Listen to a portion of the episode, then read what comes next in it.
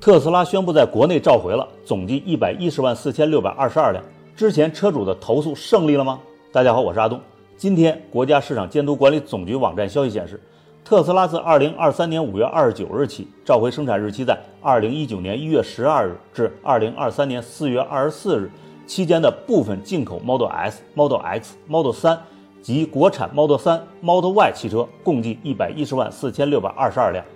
统计一下，特斯拉二零一九年在华销量超过四万辆，二零二零年十四点八万辆，二零二一年三十二点零七万辆，二零二二年四十三点九八万辆，今年一到四月销量为十七点七四万辆，累计一百一十二点五九万辆。所以基本可以判断，此次特斯拉几乎是召回了二零一九年至今在华销售的所有车型。召回公告中提出，本次召回范围内的车辆没有允许驾驶员选择能量回收制动策略。同时，对驾驶员长时间深度踩下加速踏板的情况，可能没有提供足够提醒。以上因素叠加，可能增加长时间误踩加速踏板的概率，可能增加碰撞的风险，存在安全隐患。因此，可以看出，此次召回主要解决的是两个问题：一个是对于单踏板模式要从强制改为用户可以选择；另一个是如果用户长时间深踩电门要提醒。其实，所谓的单踏板模式，实际上并不是只有一个踏板，既负责加速又负责刹车，而是像传统燃油车一样，也有刹车踏板。但在很多行驶条件下，只要靠加速踏板就可以实现起步、加速、减速这些操作。目前，这项技术在新能源汽车上的应用比较广泛，包括纯电车型、混动车型都有。但与别人不同的是，特斯拉家的动能回收系统拖着感特别强烈，而且只默认高强度拖拽一种模式。一松油门，感觉就像是在刹车，实际的驾驶操作也特别累，并且油门踏板也很重。因此，单踏板模式对于新车主来说需要逐步熟悉，但也有很多人喜欢这种设置。所以，单踏板模式应该说有利有弊，但至少应该给驾驶员一个选择的权利。否则，一旦出现紧急情况，就会有潜在风险，比如车主忘了踩刹车，而是一直踩电门。有时用户踩错了，发现想刹车。其实车在加速就会更加慌张。本次召回是在国家市场监督管理总局启动缺陷调查情况下开展的。受调查影响，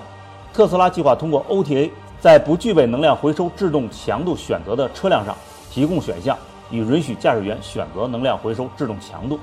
并且调整车辆能量回收制动策略的出厂默认状态。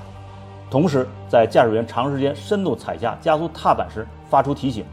所以，我们可以理解为，国家市场监督管理总局认为，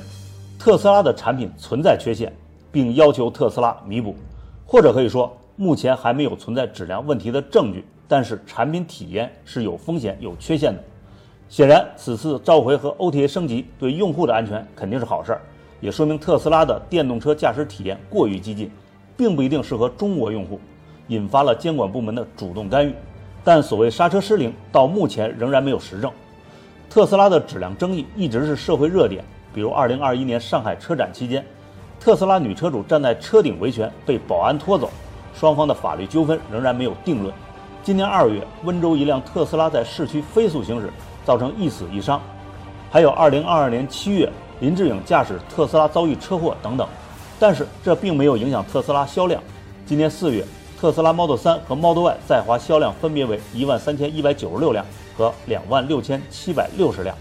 特斯拉车价的涨跌也牵动着用户和竞品的神经。我们多次说过，新能源汽车的一些功能可能对性能或者节能有帮助，但是需要用户去适应，应该给用户自主的选择，或者是在驾考、宣传等环节充分和用户沟通。其实对于企业而言，技术革新所带来的整体理念的革新都是值得肯定的，但是安全是车的第一原则，再创新也是为用户服务。这个始终不能变。